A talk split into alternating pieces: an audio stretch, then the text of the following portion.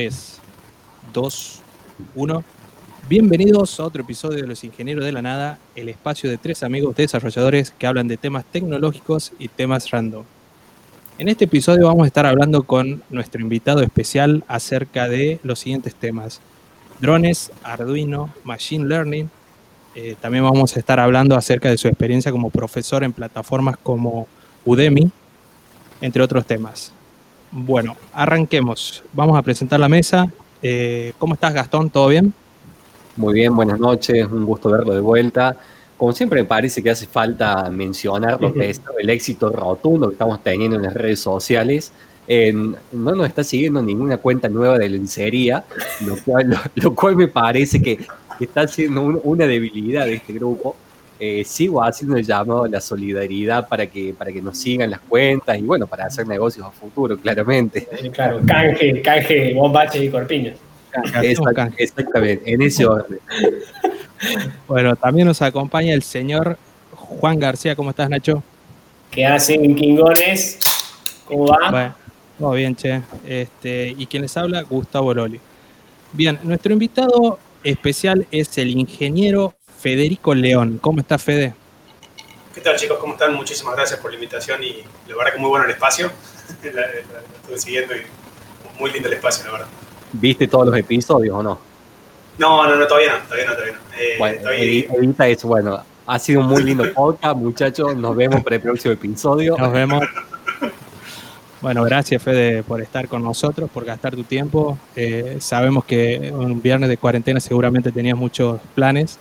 Sí, este, tenía que salir. Así que bueno, muchísimas gracias. Pero bueno, eh, ¿nos querés contar acerca de vos, tu experiencia, qué estás haciendo y ingeniero en qué? Ingeniero en software. Eh, eh, bueno, bueno, como dijeron recién, mi nombre es Federico, trabajo como consultor, tengo una empresa de consultoría de IT, para, donde le damos soporte básicamente a distintas empresas para que logren llegar a su objetivo de negocio en base a la aplicación de tecnología. Eh, estamos trabajando siempre con, con, empresas de, hasta ahora, con, con empresas de, de, Australia, de Singapur y de Estados Unidos. Eh, y por ese lado, la, verdad que está súper cómodo. Hasta hace muy poquito estuve, en, eh, los últimos seis años, casi siete, estuve trabajando como en, Mercado Libre puntualmente, en la parte de backend, en distintos equipos, eh, como semi-senior, después senior, technical leader y bueno, eh, la verdad que tenía un muy, muy linda empresa, una expectativa de crecimiento muy buena, eh, pero la verdad que me decidí muy, a ir por, por, mi propio camino y por mi propio emprendimiento. Y sí, súper contento, la verdad fue un cambio súper, súper bueno. Bien, nosotros, Fede, que te conocemos, los cuatro nos conocemos desde la facu, te hemos conocido ahí. Yo me acuerdo muy puntualmente, eh, íbamos juntos, volvíamos juntos en el auto, vos me alcanzabas en el auto hasta, hasta el centro en una época, y allá por 2015, si mal no recuerdo, estaba muy enganchado con Arduino. Eh, te pusiste a hacer eh, los sí, sí, Empezaste, a navegar mucho con eso. Sí, lo, que tuvo bueno es que en, su momento no había. Yo, fui a un colegio técnico, soy de La Rioja, me vine a Córdoba en 2005. Eh, fui a un colegio técnico y en ese momento no había nada como Arduino, o sea, tenéis que hacer todo a mano. Me acuerdo que teníamos los LM317, los 555, tenéis que armar todo vos. Eh, y cuando apareció Arduino, la verdad que fue un. Para mí fue súper copado porque en ese momento no había nada como eso. Hoy, nada, obviamente, Arduino queda como súper deprecado, pero eh, en ese momento no había nada y me, me recontra metí. Y es algo que todavía lo tengo como hobby, de verdad. siempre hay un montón de proyectos donde lo podés. Eh, donde lo puedes aplicar y la verdad que todavía lo sigo teniendo. ¿Y qué, mm, qué habéis hecho en su momento? ¿Qué, qué nos podés contar de que hayas hecho puntualmente con, con los sets de Arduino? De un proyecto que hice con Arduino que fue el kickoff para la tesis de ingeniería después, eh, fue un, un, guante de un gimnasio que tenía un Arduino Nano, eh, donde básicamente vos con la mano subías y bajabas la mano, se podías hacer así, controlabas un dron, moviendo la mano. Era una onda magneto en X-Men, pero con un guante con Arduino, estaba muy bueno. Eh, ese fue un proyecto bastante copado porque era o súper sexy el proyecto de, de, poder controlar un bicho así con la mano. Eh, y de ahí me quedó después el, el, kickoff para la tesis que terminé aplicando después en la FACU. Eh, después eh, el kit de luces de mi casa, por ejemplo, el control por, por teléfono de mi casa, que ahora lo tengo, las luces del exterior de la casa, Domótica, digamos. La escalera, por ejemplo, o sea, cuando pisas en la punta de la escalera, la escalera para subir y bajar al, al- al- a la segunda planta, eh, cuando apoyas un pie en la escalera se prenden todas las luces y cuando llegas al fondo se apagan. o sea, está- tiene un montón, de, un montón de proyectos, pero depende de qué quieras hacer. Yo lo tengo como, tengo como 5.000 Arduino, eh, pero siempre le encontrás un proyecto para hacerlo. ¿Qué tan, ¿Qué tan fácil es para el que quiere arrancar o pues las posibilidades son ilimitadas? depende de la creatividad de uno. Pero la, Sí, es como todo en realidad. O sea, es como todo porque, por ejemplo, o sea, a mí particularmente lo que me, me sirvió mucho es que venís con un background de electrónica.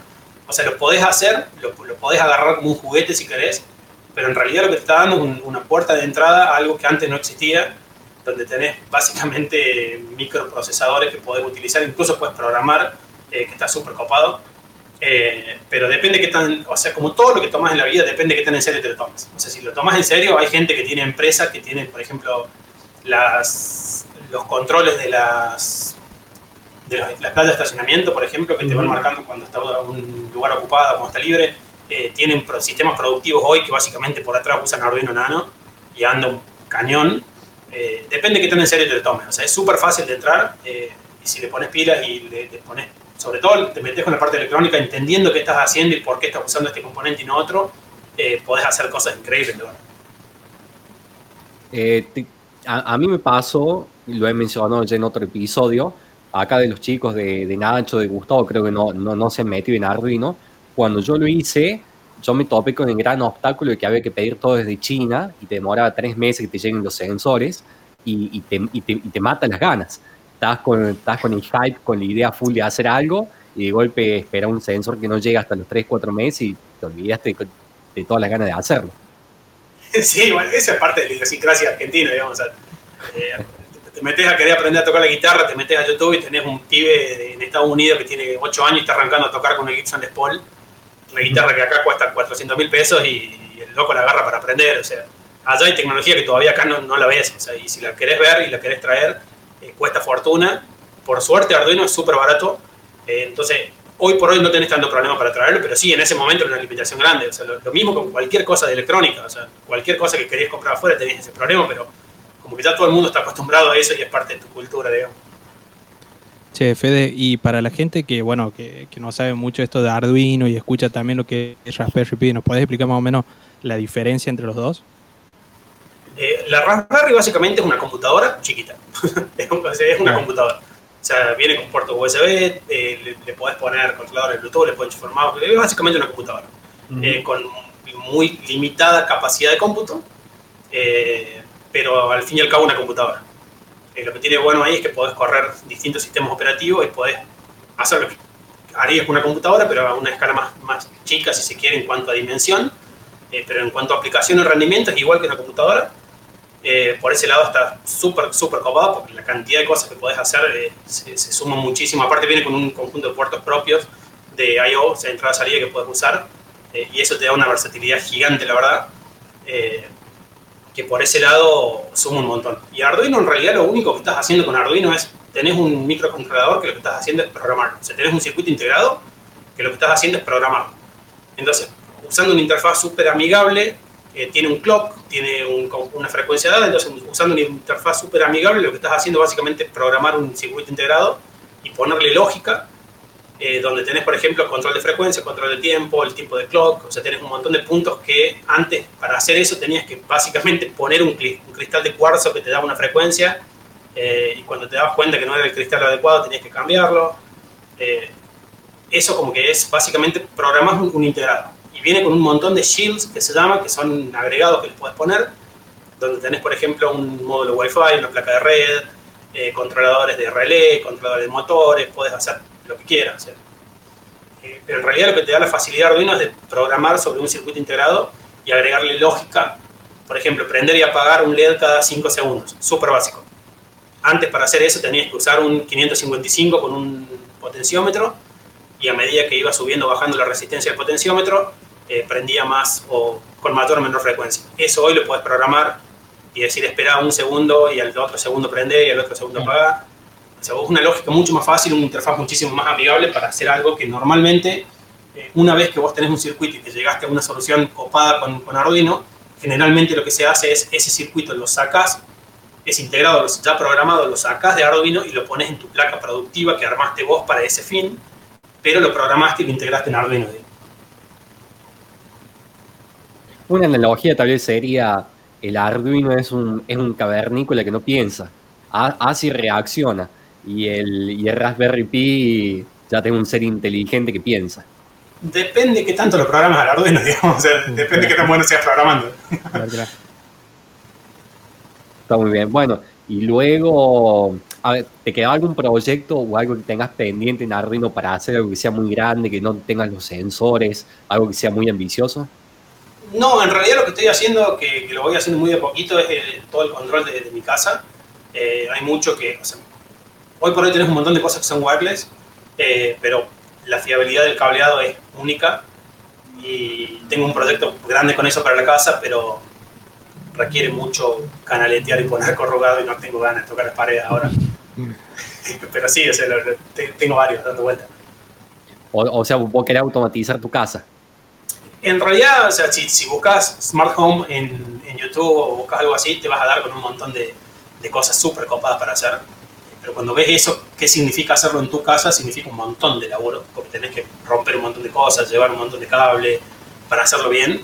Eh, y la idea es hacer, poder hacer una, mi, idea puntual es poder hacer una casa modelo en cuanto a domótica, eh, pero aplicada realmente, teniendo un modelo real en una casa real, que es algo que se puede hacer, eh, y mostrar que realmente el laburo grueso está en romper paredes y pasar cable, digamos, porque una vez que tenés el, el, hardware listo o, o los por puesto, hacer lo que podés hacer es una locura. O sea, la verdad que lo ves andando y es una locura.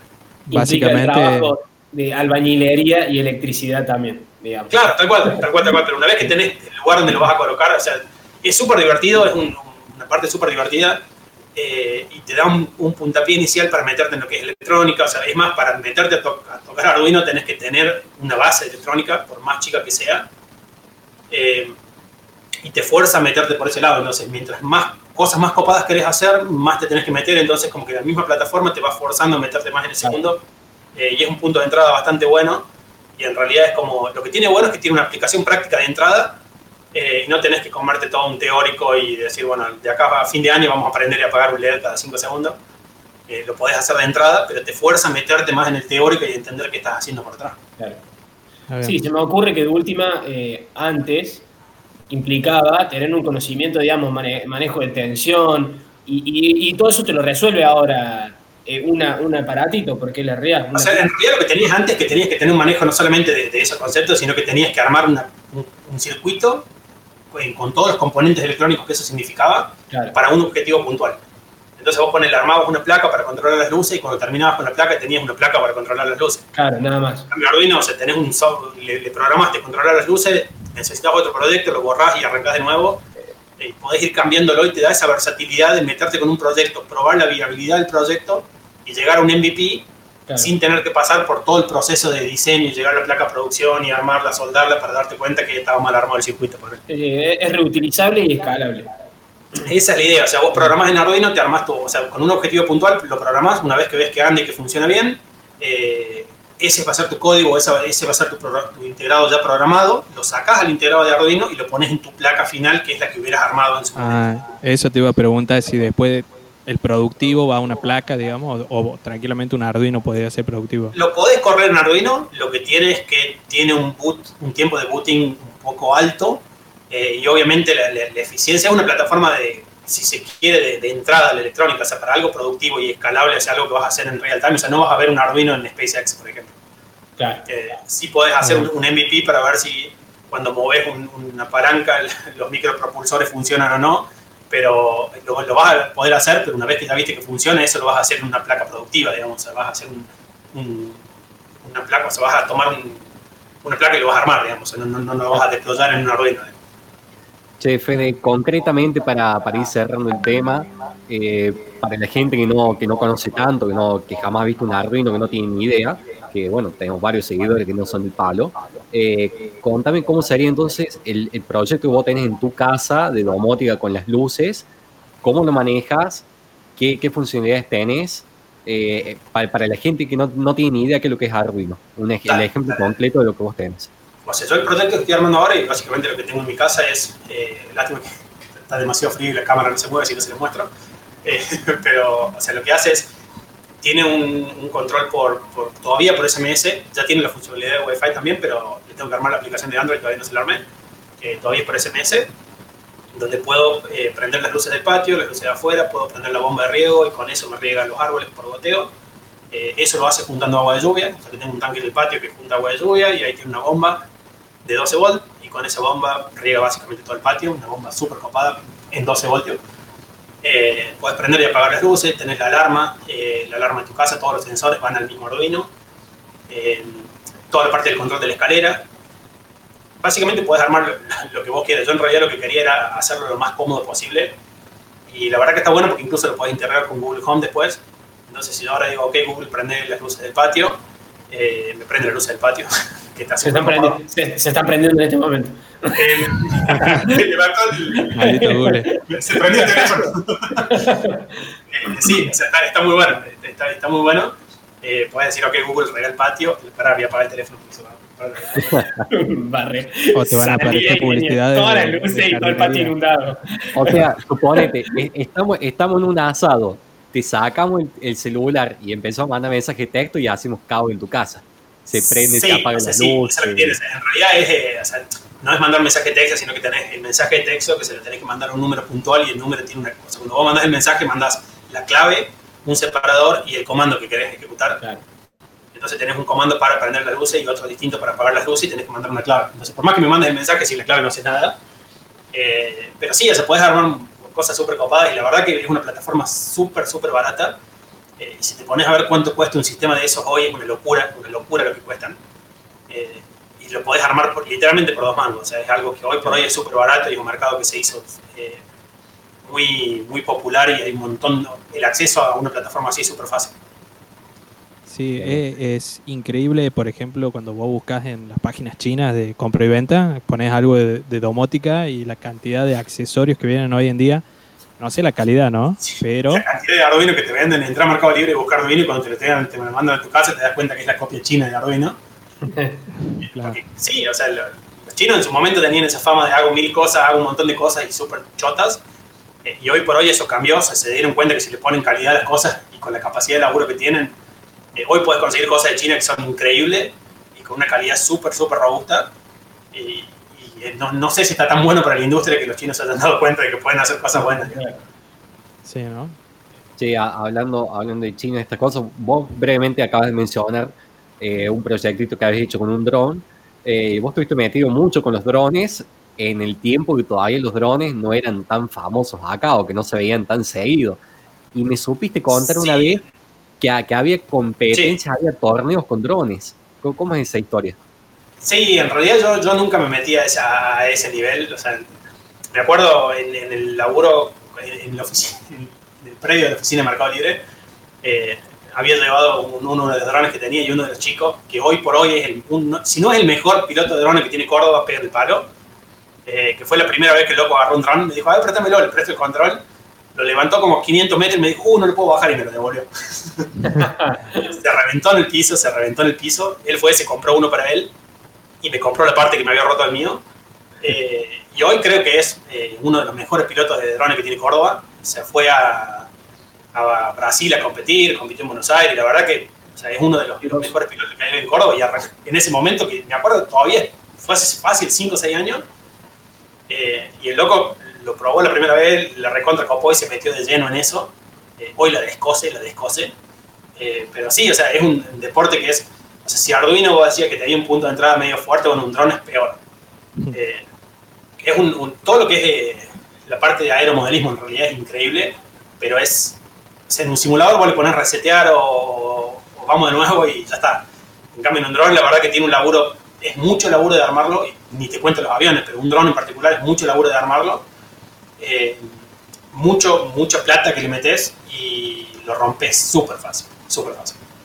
O eh, sea, podés, eh, el rendimiento del dron según las piezas que vos utilices. Obviamente que tenés drones para filmar eventos, tenés drones de carrera, dentro de los drones de carrera tenés distintos formatos también, pero depende mucho. Podés armar un dron por, si querés, 1.300 pesos Eh, y lo que tienen de bueno esos bichos es que como tienen una controladora de vuelo, una, una, una flight controller, que es la, la, placa que usás, que es la que básicamente se encarga de coordinar los motores y básicamente alinear el, el dron en el espacio, eh, vos a un bicho de eso le pones un ladrillo arriba y vuelan igual.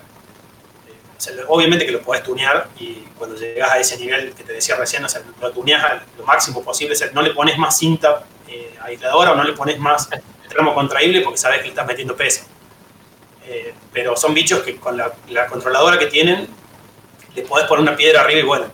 Cosa que con un avión no te pasa. O sea, un avión lo calibraste mal, le pones más peso en la cola o más peso en la nariz o lo armaste mal y se te fue al piso. No tenés esa opción, digamos. Claro. ¿Y cómo, cómo, son estos eventos de, de carreras? Y también una, una semi pregunta ahí, estos drones que son específicamente de carrera, ¿qué, qué velocidad alcanza? Depende muchísimo el dron, o sea, depende muchísimo el dron. Eh, en, puntualmente, o sea, toda la, la parte de, de, lo que es drones, o sea, arranca, siempre arranca por, me gustaría que algo que está en el piso se levante y poder levantarlo yo, eh, que está muy bueno y después empezás a, voy a tratar de dar una vuelta atrás del árbol aquel, y cuando te pones a volar con un amigo a ver quién da la vuelta primero, y cuando querés acordar, estás corriendo corriendo. Eh, y hay cosas que en Japón, por ejemplo, o en Estados Unidos, son, o sea, obviamente, de nuevo, en Asia, cosas que son una locura, sí. pero te das cuenta ahí, o sea, la, la, la, velocidad que llevan y la forma, el, control que tienen es increíble. Eh, y son bichos que depende cómo lo tunees, pueden andar hasta 200 km por hora. Eh, y lo que tienen es que tienen una aceleración muy, pero muy alta. O sea, no, por ahí no, no, sé si es tanto la velocidad final el tema, eh, sino la aceleración. Eh, Una puede levantar muy, velocidad muy rápido y lo que tiene eso es que teóricamente, teóricamente cuando vos, lo que todo el mundo te dice y lo que las normas te dicen es que vos, si estás volando con eh, first person view, que es básicamente con, con, los, con los, lentes, yeah. uh -huh vos deberías, si llegás a perder video, deberías poder sacarte los lentes y bajar el bicho, bajar el dron o el avión o lo que sea. Claro. Lo que tiene bueno es que cuando vos volás con los lentes, cuando vos movés el, el joystick a la derecha o a la izquierda, izquierda es izquierda y derecha es derecha. Pero cuando estás, cuando el dron te viene de frente, izquierda es derecha y derecha es izquierda. Entonces tenés que tener una coordinación bastante buena para evitar eso. Y realmente lo que termina pasando es que hay mucha gente que vuela con los lentes y le saca los lentes y se, se les fue al piso. O sea, Entonces, le, contemos, le contemos a la gente, le contemos a la gente que los lentes, le contemos a la gente que los lentes, eso que estás diciendo vos, tienen pantallas porque el dron tiene una claro, cámara. Claro. O sea, tienen, hay distintos formatos, tenés un, un, lente que es un lente que te cubre los dos ojos y es una sola pantalla.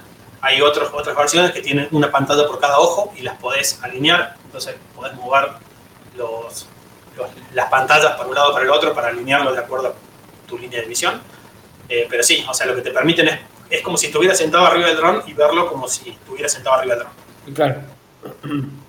Yo igual Ahora, me quiero, perdón, me quiero ir a, más atrás. O sea, ¿cómo llegas a eso? ¿Qué, qué, cómo te enteras de que, que, existen los drones? Yo, por ejemplo, vi competencias en ESPN de eso. Ahí, y... básicamente, no, en ese momento, o sea, yo, yo, por ejemplo, particularmente uso mucho, o sea, consumo mucho contenido de, de, de Estados Unidos, mucho contenido de Asia, en, en, en YouTube sobre todo sí. eh, de los temas que me gustan. Y hay un grupo puntual que se llama Flight Test, que en ese momento, o sea, el tema del aeromodelismo, o sea, vos vas hoy por hoy a un, aero, a un club de aeromodelismo y tenés 75 personas que tienen los aviones con motores de explosión y vos caes con un motor eléctrico y te miran como diciendo, un gil, no sabes lo que estás haciendo. Eh, porque en realidad, o sea, entiendo el punto, o sea, el aeromodelismo a explosiones es increíble, se puede hacer, los aviones que tienen son increíbles, los jets que tienen, que tienen motores realmente de jet son increíbles, eh, pero también hay cosas que la parte eléctrica tiene que el resto no tiene.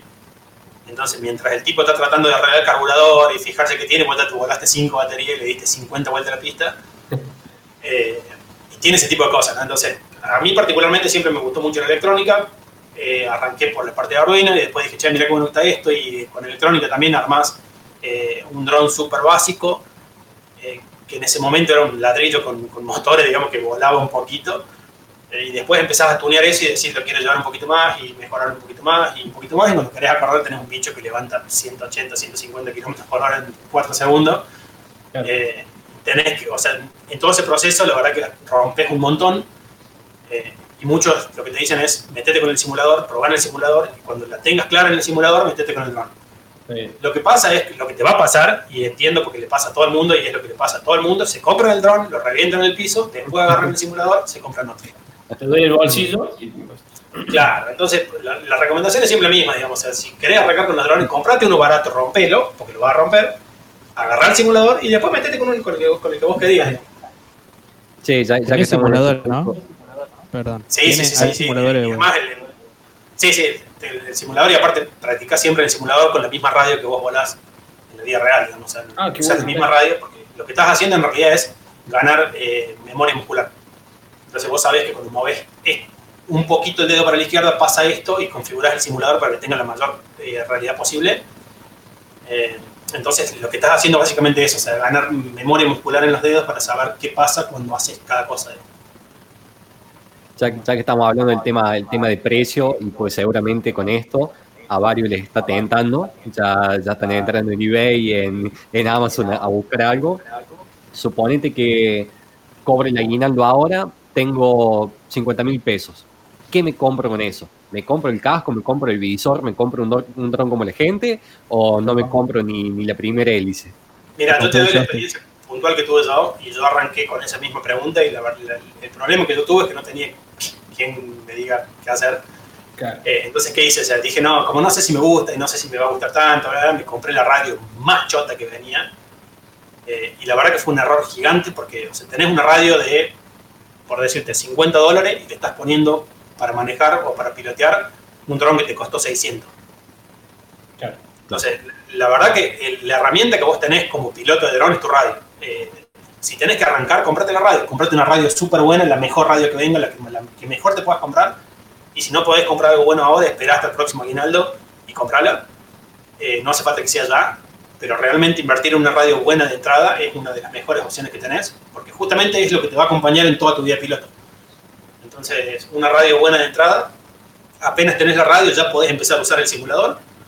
Eh, y lo que tiene bueno es que ya empezás a ganar esa memoria muscular en, los dedos y te vas a dar cuenta. Al principio te vas a aburrir y vas a querer tirar todo al diablo, pero una vez que lo empezás a hacer despacito eh, tratás de levantar del piso y llevarlo despacito sobre el piso, o sea, acomodándolo a medida que vas pasando, van pasando los días, te vas, vas mejorando. Eh, como te decía, el, loco este arrancó, o sea, un abrazo grande para, para Chaco si lo llega a estar viendo, pero arrancó reventando un dron mío contra el piso y hoy literalmente uno de los mejores pilotos de drones que tiene Córdoba hace 5 o 6 años. Eh, pero loco vuela todos los fines de semana y en la semana seguramente también vuela porque es un enfermo. Eh, pero o sea, ahí te das cuenta de lo que pasa cuando a alguien le gusta lo que hace, ¿no? O sea, y termina siendo eso. O sea, el, el hobby termina siendo eso que te saca de la realidad del día a día y donde te sentís totalmente pleno y haciendo lo que te gusta. Eh, está muy bueno meterse. Yo, la verdad, que cualquier cosa que termina siendo una obligación me termina dejando de gustar. Eh, entonces, por ahí, donde dice, che, este fin de semana hay una carrera, sí o sí, tenemos que volar. Y la verdad que no tengo ganas de volar este fin de semana. Entonces, no lo hacía. Y lo terminé haciendo más por hobby. O sea, sí tengo muchos aviones a control remoto, tengo drones. O sea, también con, con la gorda, mi, mi nena tiene dos años y ya la estoy haciendo que, que arme el avioncito, así vamos. Eh, y la pongo a volar a la par, pero este, está muy bueno cuando encontrás esa cosa que te gusta. Y realmente es eso, digamos. o sea, Una vez que vos viste que te gustó, te vas a meter y lo vas a seguir, lo vas a hacer. Dos preguntas. La primera, eh, ¿conviene comprar afuera? ¿Se consigue? Sí, Y o sea, es más, no podés comprar adentro. Eh, por decirte, vos comprás una radio buena afuera, por tirarte un número, no tengo idea cuánto están hoy la radio, pero ponete, tiro un ejemplo, 200 dólares en una radio, que no cuesta ni a gancho eso, ¿no? Pero ponete 200 dólares. La compras en Argentina y te cuesta 600. Claro. O sea, te conviene comprarla afuera y esperar cuatro meses para que te llegue y pagar todos los impuestos que tenga que pagar y va a seguir siendo más barato que comprarlo acá. Está bien. Bueno, y la otra pregunta es, eh, bueno, nosotros, eh, vos nos contaste que en la tesis aplicaste inteligencia artificial para manejar un dron, más o menos si nos puedes contar algo de eso. Sí, o sea, en, realidad no es tanto inteligencia artificial, fue un poco más machine learning y es mucha estadística. O sea, no sé si llegó al punto de, O sea, es machine learning porque tiene algoritmos que son clasificados como machine learning, pero en realidad es mucha estadística. Eh, y, y sí, o sea, básicamente lo que fue fue enganchar un poquito las dos cosas, o sea, los dos mundos que más me gustan. O sea, uno es la parte de informática y otro fue la parte de, de- de los hobbies que tenía, entonces fue como, ¿cómo puedo hacer para enganchar las dos cosas? Porque me, me acuerdo de una profe con Adriana, si lo llega a ver, un abrazo grande, pero me acuerdo que dijo eh, que la, la tesis termina siendo no como la novia, sino como la amante. ¿Se acuerda que decía? O sea, le vas a ver la cara todos los días, a tener que fijarte qué vas a hacer y que sea un tema que te guste porque te vas a clavar y no te va a gustar. Entonces, yo me acuerdo que en ese momento pensaba y decía, bueno, ¿cómo puedo hacer para meter los temas que más me gusten y al mismo tiempo que sea algo copado que tenga aplicación? Entonces terminé metiendo eso, que, o sea, básicamente el concepto de la tesis es, eh, tenés un- una Raspberry Pi, que es lo que charlábamos recién, es como una computadora, pero a, a una escala más chiquita. Eh, tiene un, se- a, la- a esta computadora se conecta por, por Bluetooth un headset, que básicamente es un casco que tiene electrodos que capturan la actividad eléctrica del cerebro. Cuando las neuronas hacen sinapsis, emiten, eh, generan actividad eléctrica. Eh, estos electrodos permiten captar esa, esa actividad eléctrica y enviarla eh, vía Bluetooth a, un- a una computadora. En esa computadora básicamente corría un, un software que fue mi proyecto de tesis, que fue lo que yo hice, que es un software que te permite primero filtrar eh, lo que sea ruido. O sea, cuando vos movés, por ejemplo, cuando pestañas o cuando movés la- los músculos de la cara, generas mucha actividad eléctrica, porque los músculos usan, justamente cuando se mueven, eh, genera actividad eléctrica también. Entonces lo que hacían estos electrodos era capturar esa actividad eléctrica, tanto la de las- la actividad eléctrica del cerebro como la actividad eléctrica muscular, le enviaban por Bluetooth a una computadora y esta computadora lo que hacía era eh, el software que corría ahí, que fue el, el proyecto que yo desarrollé, era primero tomar estas, estas, esta actividad eléctrica, filtrarla para sacar todo lo que sea ruido, por ejemplo, todo lo que sea generado por músculo, todo lo que sea, eh, lo que se vaya muy por arriba, muy por abajo de lo que, de lo que se esperaba para lo que es actividad eléctrica. Después, eh, usando transformada de Fourier, pasar de lo que es el espacio temporal al espacio frecuencial para generar distintas frecuencias y después sobre eso, sobre esa frecuencia o ese conjunto de frecuencias, por ejemplo, alfa, beta, teta, gamma, delta, eh, eh, y cada una tenía su configuración de high-low, digamos alto-baja, ese conjunto de 14 frecuencias, si se quiere, todas juntas, las enviaba como input a un modelo de clasificación, que lo que hacía era vos le, entrenabas o entrenabas el software para decirle, este conjunto de, de, de datos significa, por ejemplo, despegar un dron, levantar un dron del piso. Este conjunto de datos significa, o lo que estoy pensando en este momento, significa girar o dar una vuelta en el aire. Entonces vos básicamente le enseñabas a la computadora que lo que querías era que un determinado dispositivo, en este caso era un dron, se levante del piso o baje, o vaya para la izquierda o vaya para la derecha, o dé una vuelta en el aire. Por ejemplo, vos qué pensabas ahí cuando estabas entrenando ahí para que la gente más o menos... No, yo lo que hacía en realidad era, o sea, Sí. el, el objetivo cuál era, vos te ponías un, una- un headset, una vincha, entrenabas el software pensando, por ejemplo, quiero que despegue, entonces le enseñabas lo que significa despegue, vos cerrabas los ojos y pensabas que algo despegaba o pensabas algo, y eso que vos pensabas, la máquina lo interpretaba como despegue. Después pensabas, por ejemplo, quiero que vaya para la izquierda, y eso la máquina lo interpretaba como izquierda. Lo que vos pensabas en ese momento depende de vos. Yo lo que hacía era tratar de pensar en cosas sumamente distintas y muy claras. Entonces, por ejemplo, pensaba en un color muy rojo o en un color muy blanco. Eh, o en un color negro o en un color verde. O sea, Ah, cosas que sí. sean totalmente distintas. En ese momento entrenabas el algoritmo y lo sobrecargabas datos, decías, o sea, primero te depurabas eso y después... Claro, o sea, lo que hacías era te ponías una vincha, un headset, apretabas, no, no tenía una interfaz gráfica, no tenía una pantalla, digamos, porque era una computadora, entonces eh, era una, una Raspberry, no le había armado, no, no llegaba para hacer todo eso. Eh, apretabas un botón y le decías, te voy a enseñar lo que significa despegar, apretabas un botón y pensabas lo que para vos significaba despegar. La máquina aprendía eso y te decía, listo, ya aprendí. Eh, más o menos, como para que tengan una idea, el proceso de entrenamiento tardaba 30, 35 segundos. Ah, mira. vos tenías que estar 30, 35 segundos tratando de pensar la misma cosa o distintas variaciones de la misma cosa. Eh, después apretabas otro botón, le enseñaba lo que significaba girar en el aire durante 30 segundos y después el, software ya estaba en modo uso, que le decía, entonces básicamente vos pensabas despegar y el dron despegaba el piso. Eh, y vos podías seguir hablando, haciendo un montón de cosas, que el bicho se quedaba ahí en el aire. Y cuando pensabas girar, o lo mismo que pensaste cuando le enseñaste que quería girar, eh, el dron giraba en el aire. Y eso aplicaba, o sea, ¿lo podía ser utilizado solamente por vos? Eh, no, o sea, si yo lo entrenaba, sí podía ser, o sea, si yo lo entrenaba y te daba a vos el headset, no lo ibas a poder levantar. Claro. Eh, ¿Por qué? Porque seguramente lo que vos estés pensando sea totalmente distinto y aparte más allá de lo que vos estés pensando, porque es un punto súper eh, abstracto Claro, eso, y- eso, eso es lo que se me pero en ocurre. realidad es, tu actividad eléctrica es totalmente distinta a la mía. Ahí está, ahí Entonces, está. o sea, está entrenado para una persona y si ponele vos lo entrenás y yo lo trato de usar, no voy a poder, o si puedo, seguramente voy a, voy a obtener cualquier cosa de salida. Claro, o, o- o- otra respuesta en base al, al- a lo mismo. Claro, que- o sea, ¿qué va a pasar? La verdad que no te lo puedo decir, calculo que Sí. o sea, eso es, un- es un- es todo un, un campo súper copado de lo que es Machine Learning, que es Claro. entender por qué los modelos hacen lo que hacen. O sea, por ejemplo, si vos tenés un, un banco que usa Machine Learning para decirte si te doy una línea de crédito o no te doy una línea de crédito, está bárbaro, seguramente tu modelo sea muy bueno, Sí, pero hay normas que te exigen que vos expliques por qué a este tipo le diste una línea de crédito y a este no. sí. Entonces, entender qué hace un modelo de Machine Learning por atrás, por qué decide A sobre B, es una industria súper copada que hoy por hoy se usa muchísimo a nivel Sí. mundial y está creciendo muchísimo porque justamente creció mucho lo que es Machine Learning, pero al mismo tiempo es como que es una caja negra, digamos. ¿Qué pasa en- internamente dentro del modelo? Nadie lo sabía. Eh, y hoy se armó toda una industria en base a entender qué está pasando dentro de un modelo y por qué decide A sobre B, digamos.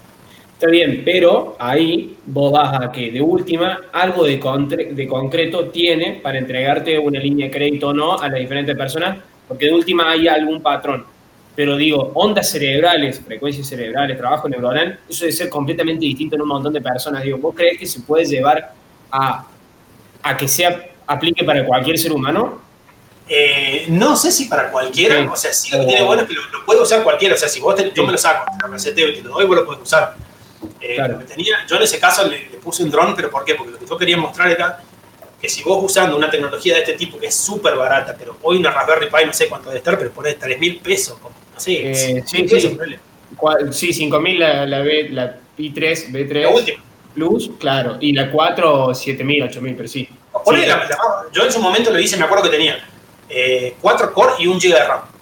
Sí, O sea, y en cuatro, núcleo. cuatro núcleos y un GB de RAM corría todo el proceso entero, que filtraba, clasificaba, o sea, todo el proceso entero corría ahí adentro. Entonces, depende mucho cómo lo vas a hacer. O sea, obviamente que si te querés ir de mamo y comprar el más caro, hacelo, pero lo podés hacer en cosas más baratas y lo que tiene bueno es que si en ese, yo por qué decidí un drone, porque si en ese hardware tan chiquito podía correr algo eh, de esa envergadura y manejar algo súper dinámico como es un dron, eh, manejar una silla de ruedas que está pegada al piso es un chiste. Claro. Si podés manejar un dron, una silla de ruedas la manejas por 9 de julio como si fuera, o sea, voy a, no, siento manejar una mano. ¿Qué me- Tenemos, ¿Y tenemos, tenemos me- casos de. Y qué, de mejor manera, saludo a, a Mati.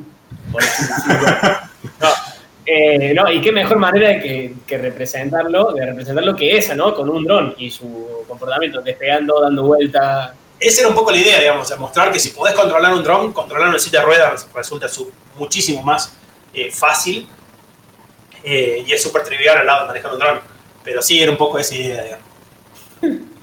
Sí, yo, yo quiero hacer acá una, una pausita, un, un comentario tangente. ¿Qué hace Gustavo tomando agua en, en- una reunión de podcast? No lo vi.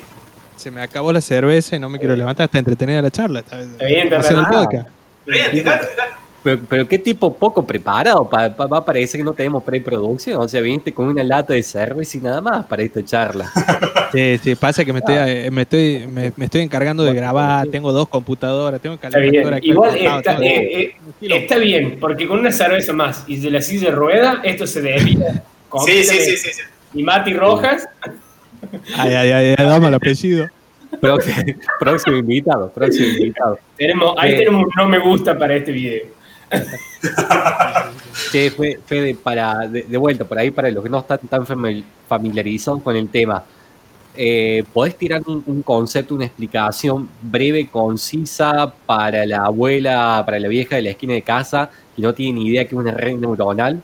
Entrada, un par de nodos, salidas, ¿qué significa eso? Eh, a ver, o sea, lo, lo que hace una red neuronal es básicamente, o sea, cómo se, se- se originó el concepto o de dónde viene.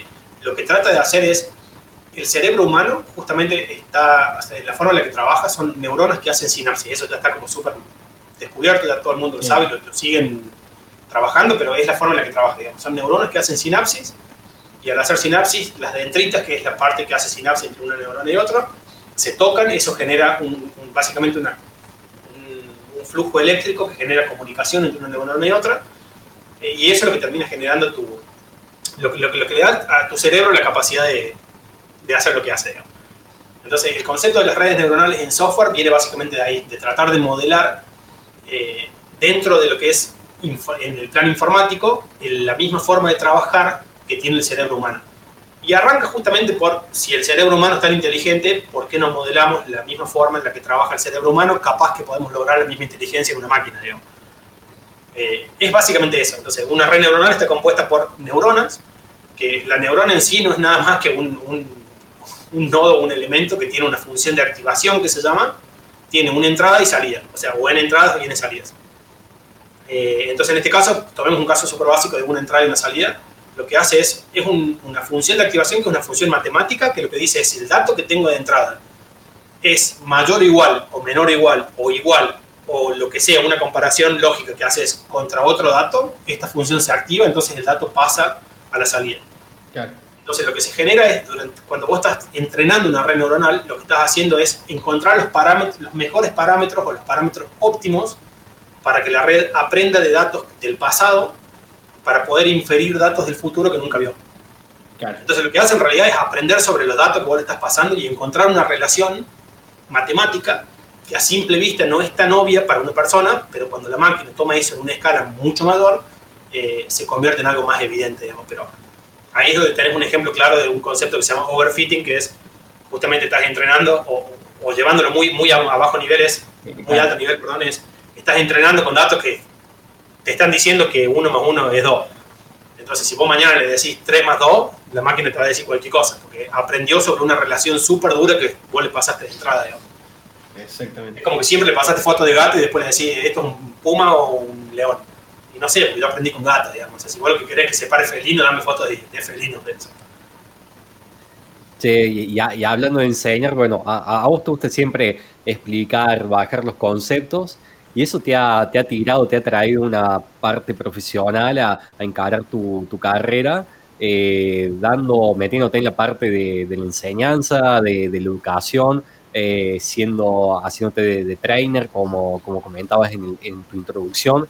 Eh, has hecho cursos eh, puntualmente, la gente los puede encontrar, los tenés posteado en Udemy, por ejemplo. ¿cómo, ¿Cómo te fuiste metiendo en eso? ¿Cómo, cómo es esa experiencia? Sí, ahí en realidad un, voy un poquito más atrás.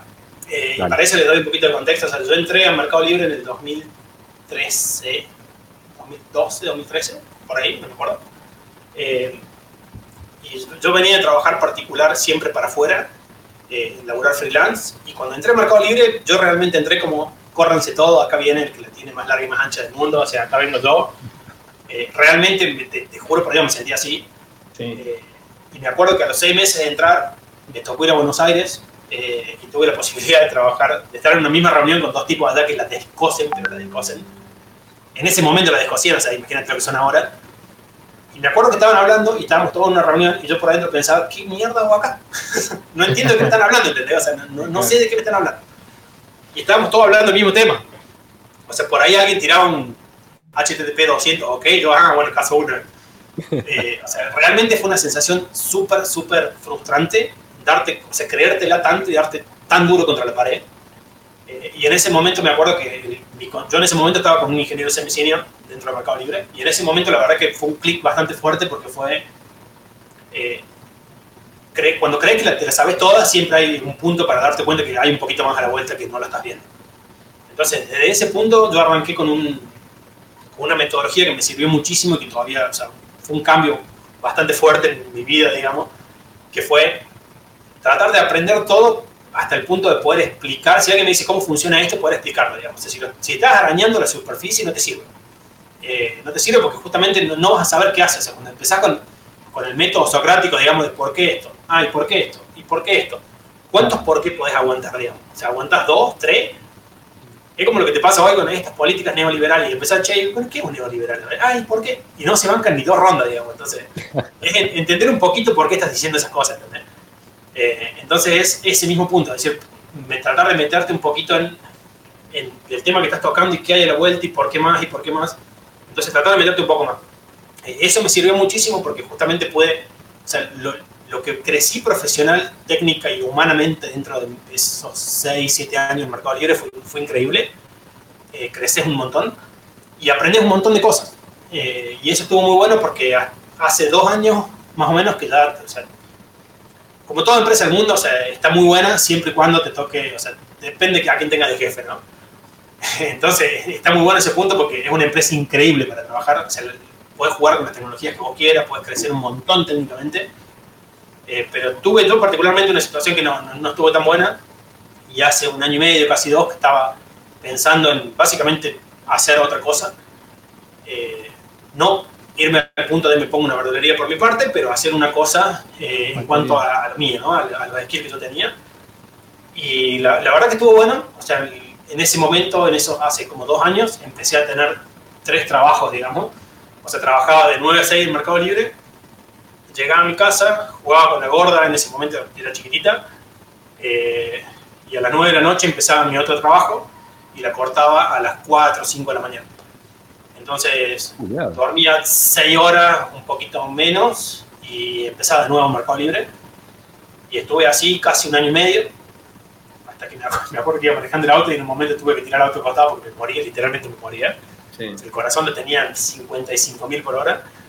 Eh, y ahí fue como, bueno, para, frenemos un poquito. Pero en realidad estuvo bueno porque lo que hacía que fue hacer. Para mí la, la, lógica, y hoy por hoy en este contexto de pandemia y de cómo estamos, es entiendo la comodidad de estar trabajando para una empresa o de, sentirte como en tu zona de confort. Eh, yo la verdad que o sea, estar en tu zona de confort en Mercado Libre es muy difícil porque siempre te fuerzan a aprender más y te, te tiran temas nuevos que no los manejáis y tenés que manejarlos. Entonces tenés que aprender. Pero al final del día estás haciendo que otro gane plata. Y, y ese tema, o sea, cuando uno se pone a ver el esfuerzo que le metes, el tiempo que le metes, las horas que le metes, aprendizaje, guardia, eh, se rompió algo y se rompió una aplicación. Es hermoso meterte en una aplicación a meter mano cuando tiene 18 millones de récords por minuto eh, o de operaciones por minuto. O sea, yo tengo un caso puntual donde perdí 250 mil dólares en 3 horas con un bug que tuvimos en producción y fue un aprendizaje increíble, increíble. Eh, al mismo tiempo, después de eso, o sea, seis meses después o un año después, terminamos bajando el, un ratio de pérdida de plata que había en un 30%. O sea que mira los montos, he perdido 250 mil por un lado, pero gané una torta de plata por otra. Pero la plata no era mía, ¿entendés? O sea, el negocio no era mío.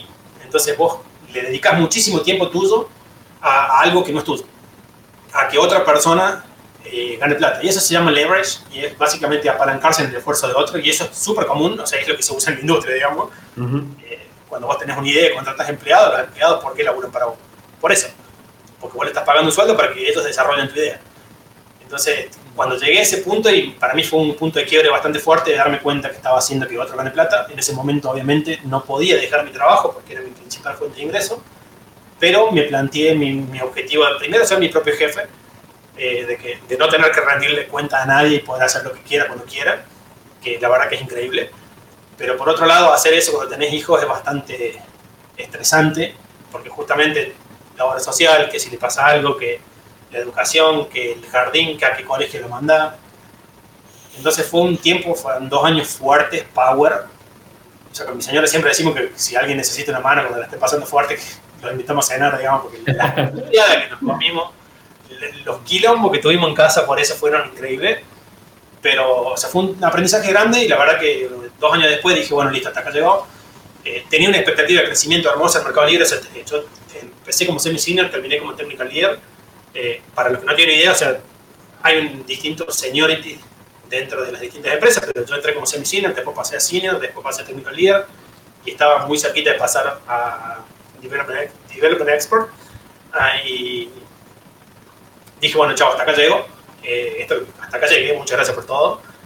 Y la verdad que hay un montón de cosas o de aspectos que te hacen darte cuenta que tomaste una decisión buena eh, como que es muy fácil quedarte en tu zona de confort, pero hoy por hoy, en este contexto de pandemia y hoy como estamos, eh, el ingeniero en software, no hablo de otras industrias porque no quiero caer en eso generalizar, pero el ingeniero en software, en este contexto, que no está trabajando es porque no quiere. O sea, no hay excusa para decir que no puedes trabajar.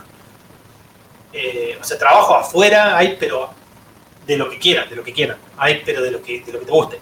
Entonces, un punto que, que yo le vi es, y sobre todo viniendo de, una empresa como Mercado Libre, donde hacen muchísimo foco en cultura y en clima. Entonces, por ahí tenés una persona que técnicamente la descose, pero no tiene un mapeo cultural o un matching cultural en base a los perfiles culturales que busca la empresa. eh, en cuanto a, por ejemplo, no sé, eh, a, distintos aspectos que hacen al, al, empleado como un todo, ¿no? Eh, entonces, en ese caso, yo lo que, me di cuenta es, primero que no, quiero ir como empleado para afuera, voy a hacer lo mismo que estoy haciendo con Mercado Libre, pero para afuera. entonces ahí el, punto bueno que encontré fue, yo no quiero que me contraten las empresas, porque no quiero ser un empleado de las empresas. Pero todas las empresas tienen problemas comunes como escalabilidad, seguridad, eh, el, llegar a objetivos de negocio mediante tecnología. Todos tienen el mismo problema. Entonces, una beta que estuvo muy buena fue el no que te contrate la empresa, porque seguramente no voy a hacer un match cultural para la empresa, pero sí la solución que yo les puedo dar les soluciona un problema. Entonces, lo que empecé a hacer fue consultoría para empresas eh, que están haciendo lo que yo hacía, que es la industria de prevención de fraude, y donde tienen problemas, que los problemas de prevención de fraude son los mismos problemas siempre, tienen problemas de fraude en sus empresas eh, y los quieren solucionar mediante tecnología. Entonces lo que empecé a hacer fue, no me contraten como empleado, porque aparte no quiero laburar de 9 a 5 para vos, porque es lo mismo que estaba haciendo antes, sino que yo te capacito a tus empleados para que ellos lo hagan. Entonces una cosa súper copada es que en vez de que yo me ponga de 9 a 5, lo que hace la empresa es me contrata a mí para que yo de 9 a 5 les enseñe a sus empleados a pensar o a, resolver ese, ese tipo de situaciones para que ellos lo puedan hacer. A la empresa le super sirve porque en realidad le pagan de 9 a 5 una vez a una persona y lograron que un equipo de 20 personas aprenda un conjunto nuevo de skills que después les sirve. Eh, y básicamente eso es lo que, lo, que empecé a hacer, por eso me fui al Mercado Libre, es lo que tengo haciendo hace dos años y justo se dio este contexto de pandemia, de todo el mundo encerrado, entonces ahora es 100% online, pero el, requerimiento es hacerlo dentro de la, de la, empresa, pero ¿por qué? Porque el, training que vos das dentro de una empresa es completamente distinto. Y una parte de la propuesta de valor de, de lo que estoy haciendo es justamente el context awareness, que es entender el contexto donde vos estás y por qué tenés este problema hoy, cuál es tu negocio. No es lo mismo prevención de fraude en la industria de farmacia que prevención de fraude en la industria de e-commerce o prevención de fraude en un compraventa de guitarra. Entonces, entender el contexto y en base a ese contexto llevar una solución. Eh, es un poquito eso. Entonces, arranqué con eso hace dos años haciendo eso. Y después dije, pero pará, o sea, lo estoy haciendo en las, empresas.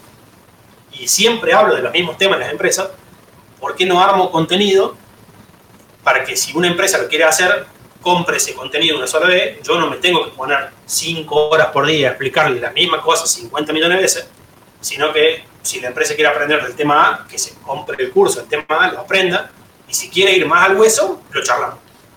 Eh, y ahí es cuando empezó el tema del curso. Entonces lo que empecé a hacer fue separar en partes todo lo que ya venía haciendo con estas empresas y empezar a separarlo en ejes temáticos. Entonces si hoy querés aprender, por ejemplo, eh, de la parte, de, te, te doy un ejemplo puntual, eh, eh Charback Management, por ejemplo, que es el, manejo de los Charback, que es un tipo que te dice yo esta compra no la hice y te desconoce el pago de la tarjeta. Eso es una parte. Después, dentro de lo que es Charback Management, tenés distintos aspectos que te llevan a cómo llegaste a ese punto. Entonces, es un fraude con tarjeta de crédito, en qué contexto, es un pago presencial, es un pago online, y en base a eso, cómo le aplicas tecnología arriba de eso, y ahí tenés el lenguaje de programación, lo querés hacer con Java, lo querés hacer con Python, lo querés hacer con Go, querés aplicar redes neuronales, depende. Y ahí es cuando toma parte del contexto de la empresa y entendiendo el contexto le das una solución para ellos, digamos. Entonces los cursos terminan siendo súper generales lo que pasa es que lo que me termina pasando es las empresas compran esos cursos y después de terminar el curso me llaman y me dicen, che, este tema estuvo bárbaro, pero lo quiero orientado a Go, por ejemplo.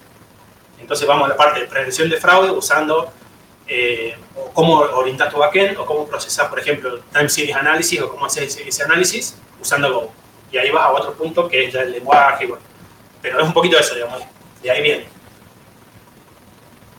Hablando, vos justo mencionas Go y hace ya un par de años vos siempre has sido evangelista de Go. Eh, hoy por hoy, o sea, fíjate los lenguajes que más crecen o sea, y, los, usos que tenés. Y eso en realidad, o sea, no, no fui yo en realidad, o sea, formamos parte dentro de lo que fue Mercado Libre en ese momento. Nosotros veníamos mucho de Java, teníamos mucho en Grails y gastábamos, primero que gastábamos fortuna en infraestructura, los tiempos de deploy, los tiempos de test, o sea, era todo muy tedioso. Y empezamos a buscar alternativas y en ese momento vimos Go y dijimos, che, esto está bueno, aparte es de Google, vamos a ver cómo anda. Eh, la verdad que hoy por hoy mirándolo en retro, si, si Rust, por ejemplo, hubiera salido un poquito antes, hoy estaría peleando palo a palo, pero en realidad lo que, lo que estuvo bueno fue es un lenguaje muy copado que te permite un montón de cosas, eh, te da un montón de ventajas cuando las aplicas lo que es la parte de backend comparado con otros lenguajes y si querés mejorar un poquito más, el costo-beneficio que tiene es mínimo, entonces terminas yendo por Go o terminas yendo por Rust, pero no vas a migrar de Go a Rust, digamos, porque la ventaja que tenés, si ya estás usando Go y irte a Rust, es mínima. Ahora, cuando migras, por ejemplo, de Grails a Go, la, ventaja es abismal. Entonces, es un poquito eso, digamos, es un lenguaje que arrancó hace no tan poco tiempo, ya, ya, ya lleva bastante en el mercado, pero tiene muchísimas ventajas en cuanto a, las características o las ventajas que te ofrece, que te lo hacen un lenguaje muy, muy usado y para afuera hoy, si trabajas en Go, para afuera tenés trabajo, pero de lo que quieras. A ver, pero para contándole, alguien está laborando en Java, que conoce Java, que conoce C Sharp. Eh, Go es un lenguaje orientado a objetos, un lenguaje funcional. Que okay, un, poquito de contexto ahí.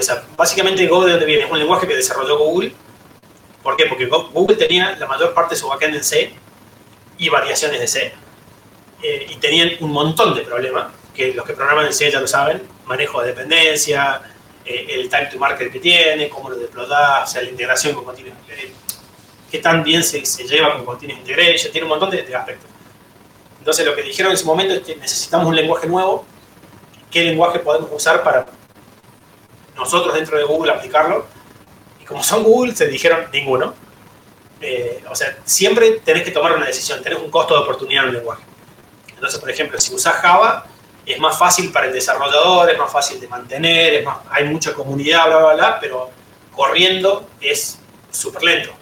Ni hablar si PHP, por ejemplo. Eh, súper lento con qué digo. O sea, tenés un montón de, aspectos que tienen, por ejemplo, Java tiene mucha comunidad, pero tiene una VM en el medio, tiene una JVM en el medio, tiene una máquina virtual. Entonces tenés un tiempo inherente que sí o sí te va a tomar entre que el software corre contra la máquina virtual y después la máquina virtual sobre el sistema operativo.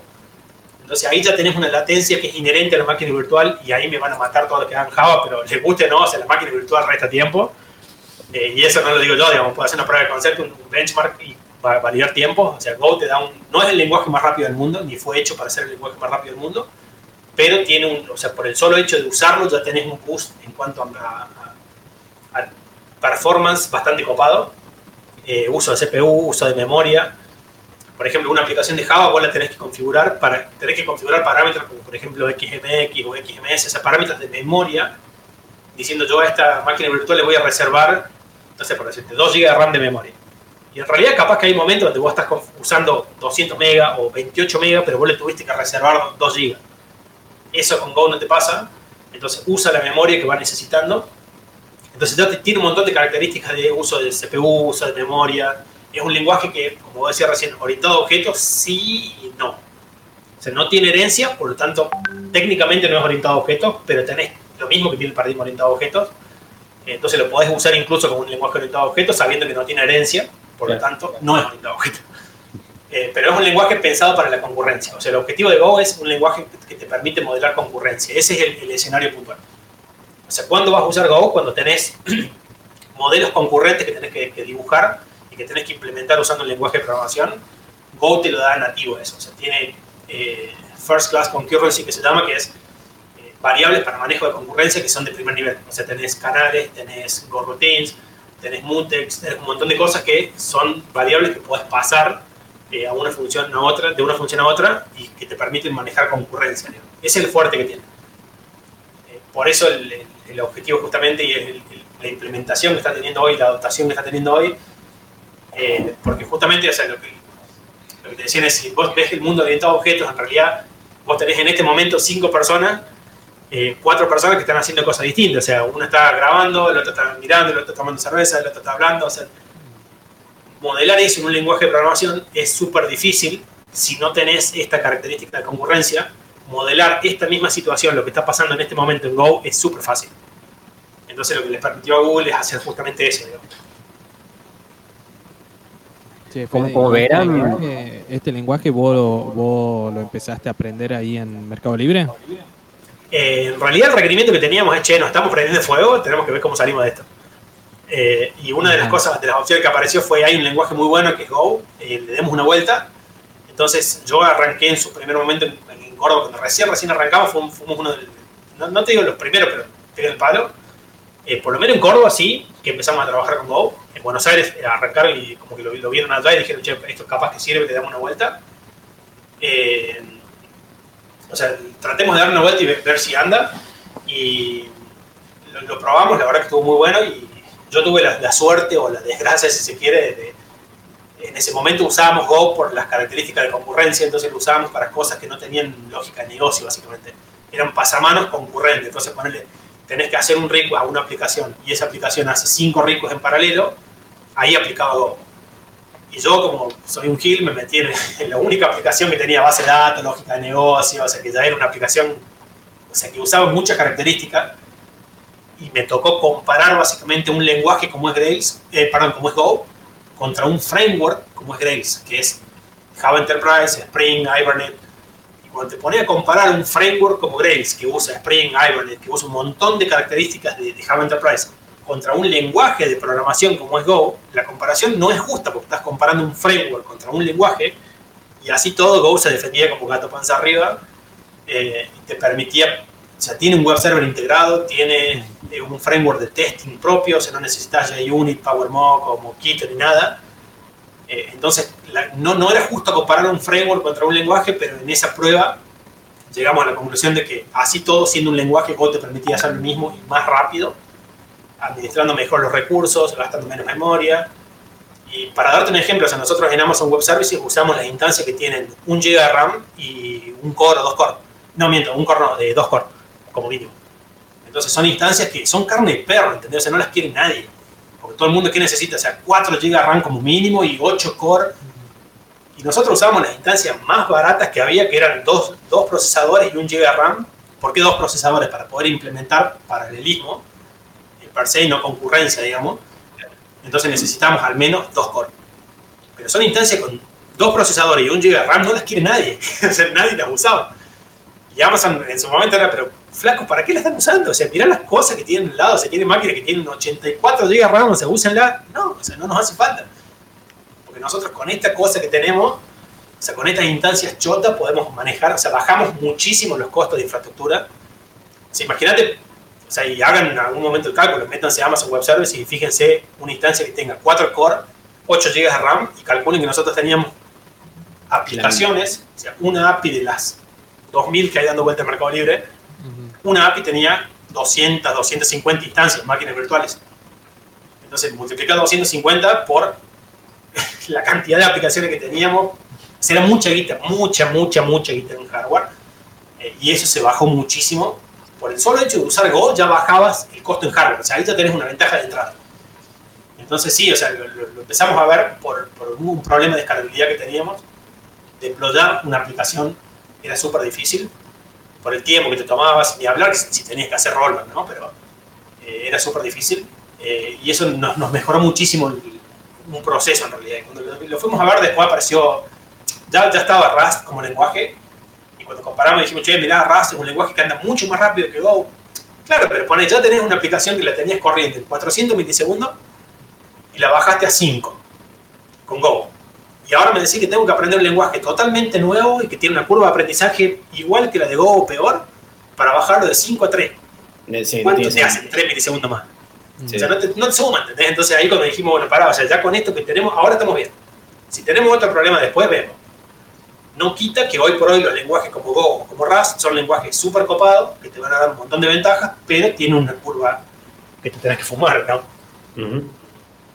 Che, bueno, como, como la gente podrá ver que nos está escuchando, vos a, vos a Fede le preguntas qué fruta le gusta más, la manzana o la banana, y te empieza a hablar de la información nutricional y te cuenta cómo pesca un surubí que fue la mejor comida de su vida. O sea, Claro. tiene ese tren No, pero es un, es poquito lo mismo, digamos. Es algo que. O sea, es una ventaja o una desventaja de cómo lo mires. Eh, hay algo que a mí, me- la verdad, que me gusta mucho y es. En lo que yo hago, para mí la línea entre trabajar y divertirme es súper difusa. Súper difusa. Porque, o sea, la verdad que me encanta lo que hago. Eh, y cuando, realmente creo que ese es el punto, ¿no? O sea, si, si te, te gusta lo que haces y querés hacer algo tuyo, por más de que te genere un poco menos de plata al principio, eh, yo la verdad que hoy por hoy hacer lo que estoy haciendo, o sea, la verdad que hoy lo pienso y miro para atrás y digo, ¿por qué no me fui antes? O sea, ¿por qué no lo hice antes? Eh, y la verdad que está, está, bueno estar en tu zona de confort y eh, te sentís muy cómodo, digamos, no, no al cohete le dicen zona de confort, o sea, no te querés mover. Eh, sí. Estás muy cómodo metido ahí adentro y no, no querés cambiar. Pero la verdad que challengearte así, sobre todo con algo que te gusta, eh, para mí en este contexto, hoy por hoy, si lo que estás haciendo te gusta y encima trabajas en IT y encima hay temas que donde la manejas y realmente la, la manejas bien, lo que podés hacer solo o lo que podés hacer no solo como, como loco malo, ¿no? sino en tu propio emprendimiento, eh, la, la, verdad que es increíble. Y hoy mirándolo para atrás, me arrepiento de no haber tomado la decisión antes. Me costó un huevo la decisión porque o sea, en siete años hay mucha gente copada atrás. Entonces, más por la gente que por otra cosa. Pero esa línea de división entre, entre trabajar y divertirte está súper copada, digamos. Si, realmente te gusta, hoy por hoy, si no tenés tu emprendimiento, hacelo. hacelo porque yo estaba súper cómodo haciendo lo que hacía y no te digo que me tatuaba el logo Mercado Libre en el pecho, pero casi. Eh, y no estaba tan bueno, ¿entendés? Porque después ponerle me fui y no hubo un mensaje en Facebook diciendo, che, bueno, hoy se va Fede después de, después de siete años. Nada, fue así, me dieron de baja la cuenta y el pingo, o sea, nos vemos, chicos. sea, ahí como así, ¿por sí, qué? Pero, o sea, ¿por qué no lo hiciste antes? O sea, no, no. O sea, sí, entiendo que la empresa Fede, está buena, Fede, pero... Y eso, eso te queríamos pre preguntar también, porque también le preguntamos a todos los chicos que están trabajando en, en cualquier tipo de empresa, eh, sobre todo en las empresas grandes, si realmente a la gente que trabaja ahí le nace ponerse la camiseta o es alguna política que te meten adentro, digamos, culturalmente. No, no, no. no. Te, te, doy el ejemplo puntual de Mercado Libre. O sea, Mercado Libre es una empresa que te fuerza a, o sea, te lleva a que te termines poniendo la camiseta solo. ¿Pero por qué? Porque los tipos te dan el control de, del proyecto. O sea, te dicen, este es el proyecto, hacete cargo vos. O sea, tiene 18 millones de operaciones por minuto. Si vos querés deployar en producción a las 4 de la tarde un lunes, lo podés hacer. O sea, no pasas por un proceso de approve, que tiene que pasar por el manager y volver y que te lo vea jugar. No, no. Vos te encargas de desarrollo, testing, diseño, todo. Todo el proceso de desarrollo de software lo hacemos. Entonces, como vos fuiste el que desarrolló, o sea, lo diseñaste, lo, anal lo, analizaste, lo diseñaste, lo programaste, lo testeaste, lo deployaste, ¿a quién le querés echar la culpa cuando se rompa? Claro. Claro, claro. Entonces, cuando se rompa, tenés que estar. Es tu hijo. Es tu monstruo. Y el problema, claro, el problema es que cuando es tu aplicación y te conectas contra una base de datos, en el peor de los casos, te vas a conectar cuando se caiga la base de datos. Pero si le estás pegando a, a OCA, a correo argentino, a correos en Brasil, y se te cae un correo, bueno, no hay mucho que puedas hacer. ¿Entendés? Porque el correo metió la pata y tiró su API al diablo. Claro. Pero vos te tenés que conectar igual. Entonces es un tiempo, o sea, más allá del, del, del 9 a 6 que vos le pones, cuando tenés 18 millones de operaciones por minuto, mantener eso y las guardias y el esquema de che, mantener eso en el tráfico que tienen, lo tenés que hacer igual porque es tuyo. Y lo haces de mil amores y no, no es que te cuesta hacerlo, porque realmente es tu bicho, ¿entendés? Es tu hijo, o sea, lo hiciste vos. O sea, te gusta mantenerlo. Entonces, cuando tenés tanto tráfico, está muy bueno el esquema en realidad porque es tuyo, ¿entendés? Entonces, no, no te cuesta hacerlo. Entonces, la, la cultura como que se, se, termina armando básicamente sola porque toda la gente que es del palo de ti le encanta hacer eso, ¿no? Casi toda, casi toda, no, no voy a generalizar, casi toda. Eh, pero sí, o sea, el Mercado Libre tiene una cultura muy copada, no quita que terminas laburando para alguien más. Y como en todos lados, o sea, vos decís, hoy, el otro día escuchaba de gente trabajando para el gobierno como empleado, eh, empleado público, diciendo acá no se puede trabajar, y otra gente que dice es el mejor lugar que me tocó trabajar, porque si no estuviera trabajando acá no tendría acceso a lo que tengo. Como en todos lados, o sea, el Mercado Libre es igual, es una empresa increíble, tiene un montón de cosas, depende el papi que te toque de jefe. Uh -huh. O sea, porque a mí me tocaron los dos casos, o sea, me, tocó jefe, me tocaron líderes increíbles con los que tuve que trabajar, que me hicieron crecer abismalmente, y me tocó gente sumamente mediocre que se quedó ahí en la lana y sigue colgada de su soga todavía el día de hoy. Pero depende de la forma en la que, en la que trabajan, ¿entendés? O sea, de, de, depende cómo lo hagan. Eh, sí, Fede, no, pero, es, o sea, en ese sentido es, eh, vos, vos pasaste, vos pasaste por toda la etapa, ¿no es cierto? El enamoramiento, el desenamoramiento, no. ya, ya, te cansaste. Pero bueno, hay, hay mucha gente que, que, está arrancando, que ya tiene una, una, carrera, que ve acá localmente como llegar a Mercado Libre como si fuese un, una cima, ¿verdad? Por más allá de que los encima, o sea, hoy, por hoy, O sea, no es para desmerecer, o sea, a todo lo contrario. Hoy en Córdoba no sé si tenés una empresa que te deje hacer lo que podés hacer en Mercado Libre con el volumen de, tráfico que tienen y con las tecnologías que manejan. O sea, yo te digo, yo entré a Mercado Libre creyendo que me las sabía todas y yo veo hoy para atrás. No te digo, no, no te hablo 2013, te hablo 2018. Lo que yo crecí técnicamente de 2018 hasta hoy, o sea, no lo podría haber hecho en otra empresa. O sea, si vos querés crecer técnicamente y aprender realmente, ganar experiencia en la industria, Mercado Libre es un lugar increíble para trabajar. Ahora, todas las empresas funcionan siempre y cuando nos sirva a las dos partes, ¿entendés? O sea, le sirve a la empresa y te sirve a vos. Eh, cuando eso no es tan así, llega un punto en la vida donde vos empezás a priorizar cosas. Y a mí me pasó en su momento que volví de trabajar y se, justo se rompió una API por el rol donde yo estaba, en la posición que tenía. Me llegaba una alarma, uh, se rompió la API, me tengo que conectar y me tengo que quedar hasta las 3 de la mañana arreglando la API Obviamente que el otro día llegas más tarde y toda la bola, pero tener una nena de un año y medio, recién nacida, y que te suene el teléfono en el medio, ¿entendés? O sea, te la pasabas todo el día trabajando, y al final, si puedo decir que me la paso todo el día trabajando por algo mío, bomba. Pero en realidad te la pasas todo el día trabajando para que otro gane plata. Que está perfecto. O sea, no, digo que no. O sea, hay gente que se siente súper cómoda con eso y le gusta. Eh, pero en mi caso yo no estaba dispuesto a sacrificar tanto tiempo, tanto esfuerzo, tanta lágrima, tanto músculo, tanto corazón, tanto nada, por eh, por el feedback que tenía, ¿entendés? Por la vuelta o el, costo-beneficio era muy bajo. Eh, entonces en ese momento fue cuando, cuando me di cuenta de lo, mucho que estaba haciendo, de lo mucho que crecía técnicamente, pero el riesgo que tenía eso o lo que llevaba, el sacrificio que tenía que hacer, eh, dije, no, la verdad que no está bueno. Y lo que nunca dejé de hacer en realidad fue justamente crecer.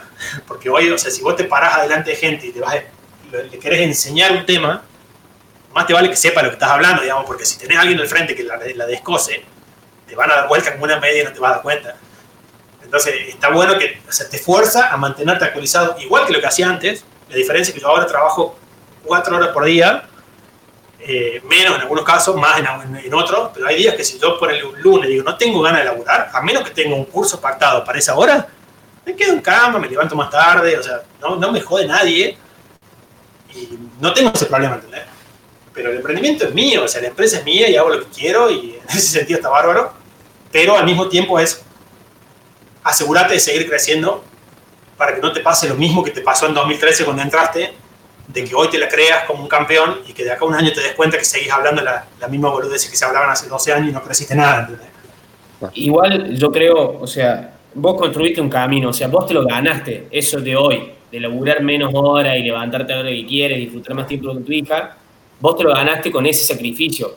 A eso me refiero, o sea, y está buena la bajada de línea que estás haciendo, o sea, de alguna manera. Porque, o sea, sí, en realidad, ¿sabes cómo? El, problema que vos decidiste que sea así, lo, lo construiste vos. Y, y claro, claro, pero por eso es lo mismo que te pasa de me, tiro un panzazo a una pileta y no sabes si tiene agua o no. Es como, che, yo tengo esta idea o estoy enamorado de lo, que, de lo que hago, pero ¿cómo sé que voy a ganar plata y que no me voy a fundir o que no voy a tener que volver dentro de seis meses a tocar la puerta? Ajá, volviste, ¿eh? claro. O sea, ¿cómo haces eso? Y en realidad, para, de la forma en la que yo veo, es, un, es una cuestión de mindset, digamos, es tener la cabeza acomodada de cierta forma. O sea, si vos ya te vas con miedo diciendo, me voy a clavar, te va a clavar. o sea, yo estoy convencido que eso, si vos salís de tu casa y decís, voy a llegar y no voy a encontrar lugar para estacionar, la puta madre, no voy a encontrar, y no vas a encontrar. Exactamente. O sea, para mí es una cuestión de mindset. O sea, si vos te vas diciendo, me, me, va a ir bien y yo ya sé lo que quiero hacer y quiero hacer esto y lo voy a hacer porque me gusta, sale solo terminas llegando a eso y terminas haciendo o sea, al, marketplace, en realidad, al mundo, no le importa si vos sabés, si no sabés, si se te murió tu abuela, si estás triste, si estás contento, si estás deprimido. No le importa. O sea, si vos no aportás valor al mercado, eh, ya está. O sea, no tenés nada que aportar, digamos. Ahora, cuando vos aportás valor, eso es, algo que se llama put value up front. Que es primero mostrarme lo que vos me podés enseñar, lo que me podés aportar, y después yo te pago. Entonces, por ejemplo, hoy, un tipo que arranca a buscar trabajo, por ejemplo, te digo en Upwork o en, un freelancer o en en cualquier plataforma de... Y tenés un tipo que, o sea, un loco que busca un trabajo con un skill que vos tenés, ¿cómo haces para quedarte vos con ese trabajo y que no se lo den a otro? En un mercado donde tenés un país como India, que un trabajo de, por ejemplo, mil dólares te lo cobran 50. Sí. O sea, ¿cómo haces para quedarte vos con ese trabajo, digamos? O sea, ¿cómo, cómo haces? ¿Cómo competís con eso? Entonces ahí es donde tenés el punto de cuál es tu diferencia, o sea, cuál es tu, tu aporte, ¿entendés? O sea, cuál es tu, tu, diferencial en este mercado loquísimo donde tenés un tipo que te cobra mil dólares y uno que te cobra 50. Sí, tal cual. Entonces, ponele, en ese caso puntual, o sea, es totalmente distinto. Ponele algo que a mí me sirvió muchísimo es, ponele un tipo que decía quiero hacer un scrapping en, en Go, que básicamente se mete una página y saque datos y lo quiere en Go. Bueno, ¿yo qué hacía? Veía el trabajo, veía que lo podía hacer, me sentaba en mi casa y lo hacía. O sea, lo hacía. Se le agarraba el código y lo hacía. Entonces lo desarrollaba entero y una vez que lo tenía listo y lo probaba y andaba, iba, le escribía y le decía, esto es lo que vos necesitas, fíjate, te lo paso. Ahí tenés código fuente. ¿Eso es lo que vos necesitas? ¿Sí? Listo. O sea, te van a llamar a los dos segundos. Sí. ¿Pero por qué? Porque vos le estás diciendo, esto es lo que vos querés. Mirá, acá está. No es que te estoy diciendo que yo sé cómo hacerlo. Te lo hice. Te lo está Exactamente, con hechos. En el peor de los casos, ¿sabes qué te pasa? Laburaste al pedo, si se quiere, y no te lo pagan nunca más. Pero, ¿qué ganaste en medio? Experiencia. Sí, olvidate. ¿Cómo hacer eso? Ganás experiencia de mercado. No es que le pasé el código fuente. En algunos casos lo que le decía es, che, mira, le pasó un video diciendo, go run, corres el programa y ves el ejecutable, el resultado y le mandás el resultado. Y le mostrás, mira, este es el resultado que vos querés en base a... No es que le compartí el código fuente, ¿no? Pero fíjate cómo es distinto el approach. O sea, es muy distinto decir, che, mira, yo soy el que la tiene más larga y tengo 50 años de experiencia y sé cómo manejar el lenguaje.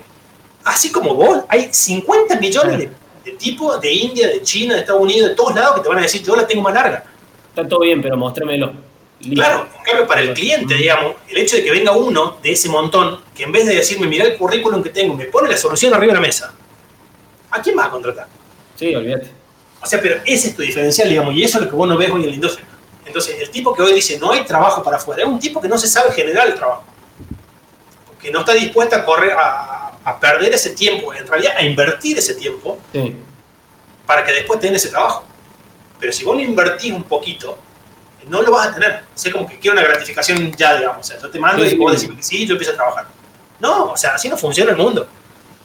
Eh, y eso, si vos lo aplicás en cualquier industria donde sea que estés laburando, o sea, ese intrapreneur que haces dentro de una empresa, un emprendedor dentro de la empresa. ¿Cómo haces eso, por ejemplo? Si vos querés que a vos te suban el sueldo en tu empresa, ¿cómo haces? Que baile y llora a tu jefe. Sí, sí, tal cual. ¿Cuántos te crees que hay como vos que quieren eso? Sí, sí. Así al revés, o sea, entender el negocio de tu, de- de tu empresa y hacer que tu empresa gane plata. Cuando tu empresa gane plata, no te, o sea, te van a tener que subir el sueldo de la fuerza, ¿entendés? Eh, Exactamente. O sea, es un poco eso, o sea, y es, llevándolo por ese lado, o sea, es, sí, te haces tu camino de una, eh, tiene un costo que tenés que meterle mucho tiempo eh, por, por tu lado, digamos, o tiempo que no es de 9 a 6 para hacer eso, pero tiene un, un, un ROI, digamos, increíble, un retorno de, de la inversión Sí. increíble eh, cuando lo ves andando, digamos. Y hoy yo lo veo a eso trabajando para afuera y digo, en un, en un contexto de pandemia donde está todo el mundo frenado, cuando hago un tipo que en este contexto necesita una solución y vos le pones la solución de entrada, el tipo ya está, o sea, el, el paso siguiente es dame el código, te doy la plata y chao. Exactamente. Nadie quiere problemas, de todos necesitamos soluciones, no queremos quilombo. O sea, y en este contexto, ponerte a ver quién la tiene más larga, y la verdad que no está bueno. Eh, y eso es algo que sí les puedo decir que, o sea, lo que están buscando afuera son soluciones. Si vos sabes hacer delivery de soluciones, hacelo, porque, o sea, hay mercado de lo que busques, digamos. Che, me parece que habría que darle un premio a Fede, pues nos ha dejado pintado acá, ha hecho el podcast del Sí, solo. Ha sí, sido sí, el sí. invitado que más ha hablado en, en estos 10 episodios prácticamente. No, aparte bajó, el, bajó en línea, todo. Yo estoy a punto de llorar en algún momento. Sí, sí, Claro. sí. No, no, maestro, no, posta, posta. Muchas gracias. Posta Pero No, voy- nosotros somos tres screenshots hoy. Hay, hay que, hay que seguir el consejo de él. Hoy en día labura cuatro horas por día, en la casa se maneja sola, hace todo, todo hasta piensa y el dron sale volando. Así que no, hay que seguir el ejemplo de Fede. No, lo que tiene bueno es que, o sea, que eso yo, yo lo veo y la verdad que soy un agradecido de, de, de- de- de todo lo que te fue pasando, ¿no? De las situaciones de mierda, de los buenos jefes, los malos jefes, de todo lo que fuiste pasando, porque eso te formó como profesional. Eh, pero yo hoy lo veo sinceramente con, con la gorda. O sea, yo tengo una nena de dos años y monedita, y yo hoy me puedo permitir el. O sea, me pasó en su momento que la gorda estaba aprendiendo a hablar y me decía papi, papi, papi, yo estaba con el teclado así, pará, gorda, pará, y corría así y seguía codeando, ¿entendés? O sea, te pasa, o sea, si vos tenés un laburo 9 a 6, estás hasta las bolas porque tu jefe te está reputeando, te vas a tener que poner, ¿entendés? O sea, si la- tu hija está hablando o está llorando, ¿qué vas a hacer? ¿Se la dabas a tu señora o, o al que pueda? Si no tenés una, una- un- tu pareja al lado que te, que te dé una mano, no podés, bueno, a alguien, pero no podés dejar de hacer lo que tenés que hacer porque tenés una responsabilidad. Sí, sí. Eh, y en ese caso yo me di cuenta que en su momento dije, pero pará, estoy, para darle guita a estos tipos, estoy dejándola de lado a mi gorda. O sea, no, no, no quiero eso para mi vida, ¿entendés? Y cuando te pones a hacer lo tuyo, o sea, yo sinceramente, si ponele que yo digo, dejo de trabajar, y no tengo ganas de trabajar por seis meses, mis ingresos no se van a ver afectados de ningún tipo de forma. O sea, puedo de- dedicarme a criar a mi hija seis meses y yo voy a seguir teniendo ingresos. ¿Pero por qué? Porque le dediqué dos años a que eso crezca, trabajando tres trabajos por día durante casi los últimos dos años fue donde le metí mucha pila, pero por dos años le estuve metiendo todos los días, todos los días, de todas las semanas, siete días, durmiendo cinco horas por día. ¿Por qué? Porque yo sabía que en algún momento iba a llegar el fruto de todo eso. Claro. Entonces, hoy por hoy yo tengo un ingreso fijo que no viene por el tiempo que yo le dedico a capacitaciones afuera y otras cosas, sino que es por los cursos que doy, por los trainings que ya vendí, por el material que armé para otras empresas para que ellos den sus cursos y me pagan todavía licencia por eso. O sea, tengo un montón de ingresos que no están atados a la cantidad de horas que yo laburo. Entonces, si yo mañana digo quiero dejar de laburar y quiero bajar un poco mi calidad de vida, pero sé que tengo un ingreso fijo, puedo seguir pagando la obra social que tengo y la gorda va a seguir teniendo el mismo jardín, y en mi casa no va a faltar nada. ¿Pero por qué? Porque me rompí el que te dije dos años. Sí, sí, tal cual. Es ese mismo punto. Entonces, si lo podés hacer y si tenés ganas, o sea, hoy no tenés excusa. O sea, no- sinceramente, para un ingeniero en software que hoy maneja una tecnología que realmente es bueno en lo que hace, si no estás haciendo lo mismo, es porque estás súper cómodo y tenés mucho miedo de hacerlo, pero en realidad es tomar ese salto, tampoco es renuncio y me voy a otra empresa, sino hacerlo de poquito, o sea, empezar a meterle pata a lo tuyo, porque realmente lo que estás armando es tu marca, digamos. Cuando vos ves tu marca andando bien eh, y generándote ahí, cuando decís, ¿por qué no lo hice antes? o sea, Claro. perdí mucho tiempo por este disco. de- Che, Fede, para, para cerrar y para una, un, un comentario de color nomás, sacando, yéndonos de toda la tecnología, todo, quien nos vea por Mm. YouTube haya visto el video, Mm. tenés la guitarra ahí atrás, sos un apasionado en todo, así que seguro que la descoces o, o que te manejas bien. No, no, no, no, no, para nada, para nada. O sea, manejo dos escalas, la pentatónica y la armónica, y es todo lo que hago. O sea, A ver, a ver, genio. decime, de- decime un, un tema, un, un tema que te lo hayas aprendido bien. de punta a punta, de entero, de punta a punta. Ah, Sí. Eh, ¿cuál te Shining depende? Praise Diamond de Pink Floyd, por ejemplo. O sea, lo que es Pink Floyd, no. mucho Pink Floyd, sí. Eh, pero ¿por qué? Porque Gil- Gilmour es pentatónica y un poquito más, digamos. O sea, pero. O sea, la pentatónica con estilo, digo. Pero sí, o sea, tiene ese tipo de cosas que. o sea, sí, o sea, me, me gusta mucho, no soy un profesional ni, ni, ni pedo, pero sí, sí me gusta igual que me gusta el resto, digamos. O sea, me gusta hacerlo cuando tengo ganas y no cuando lo tengo que hacer. No sé leer sí. música, por ejemplo. Che, y Nacho, Nacho tenía una pregunta para que íbamos a arrancar con una pregunta de Nacho y me parece que, que lo primeríamos y que quedó pendiente. Hacela, Nacho. ya La podemos está- hacer como. vamos a Bueno, hagámosla como pregunta de cierre. Dale, claro. No, está bien. ¿Cómo queda? Bueno, yo, eh, a ver, no pueden hacer trampas y no pueden ir a lo obvio. Si tuviesen, sería como el preferido, pero si fuese para el resto de su vida, un trago o una bebida alcohólica, tiene que ser. ¿Cuál elegirían? Y no vale elegir el Fernet, de ya, les digo. No, whisky, uno. Ah, le estás errando ahí. El vino, el vino. Bueno, pero yo, por ejemplo, sí, bueno, el vino, pero ve, va a lo obvio, pero por ejemplo, a mí un trago que me gusta mucho es la que la que con casalla. Bueno, yo te diría un, un Old Bueno. Fashion o un Manhattan. Claro, sí, sí, sí. Sí, lo mismo. Ah, culiado, pero eh, fuerza decir ustedes, díganlo primero para La, eso. la realidad, la realidad es que a mí me gusta tomar whisky, soy de preferencia bourbon, lo- los whisky americanos. Después tragos, muy raramente, raramente tomo y si tomo es algo con whisky. ¿Está bien? Y vos, Fede. Sí, no, igual, yo igual whisky, pero escocés. O sea, el bourbon es algo que me parece como muy fuerte. Eh, me, me gusta más y también. O sea, no, no es que si toma algo con whisky, porque por ahí no sé si me gusta mezclar tanto. No hay trabajo con whisky que vos te lo das y vos decís, ¿por qué hiciste esto? Ah, sí, obvio. Pero, pero no, no, o sea, si, si no es whisky, es un farnet tranquilo con amigos. Así. ¿Y alguna Sí, marca sí, sí. preferida de escoces? ¿Alguna? Marca, marca preferida. A mí, me- a mí particularmente, pero porque es, o sea, me gusta mucho Johnny Walker, eh, dentro del tipo que tiene, o sea, el, el Black para mí es el que más me gusta, o sea, siempre- tomé de otras, de ot- otras marcas también y tomé de otras etiquetas, pero la etiqueta negra para mí me parece el whisky ideal del, no quiero decir el día a día porque suena como un Un, copado. ca- un caballito de batalla. Claro, tal cual. O sea, para mí la etiqueta negra es la medida justa, digamos. O sea, no, no es el, el whisky para cocinar pollo como es la etiqueta roja, ni es el, el Blue Label que cuesta bastante por mes. Pero para mí la etiqueta negra es como el punto justo. El balance perfecto. Sí, sí, tal cual. Entonces sos de los blend. Sí, sí, sí, sí, me gusta más así. Y además, cuanto más mezcla, mejor. Está bien. Bueno, gente, este, vamos llegando al final. Eh, ¿Qué decir? Tantas preguntas, tantos temas para hablar con Fede. Podemos estar hasta las. Bueno, nosotros estamos grabando de noche, podemos estar hasta el otro día de la mañana hablando. Todo No, quedaron, quedaron muchas preguntas pendientes, muchos temas Uf. pendientes. Vamos a tener que invitar un nuevo. Uf, El, uf, sa- el- el lado B tenemos que hacer. Era como una hora, sí, totalmente. ¿Qué nos pasamos? Nos pasamos Sí, una hora y media, capaz. Ah, ok, bien. Bien. una hora y media.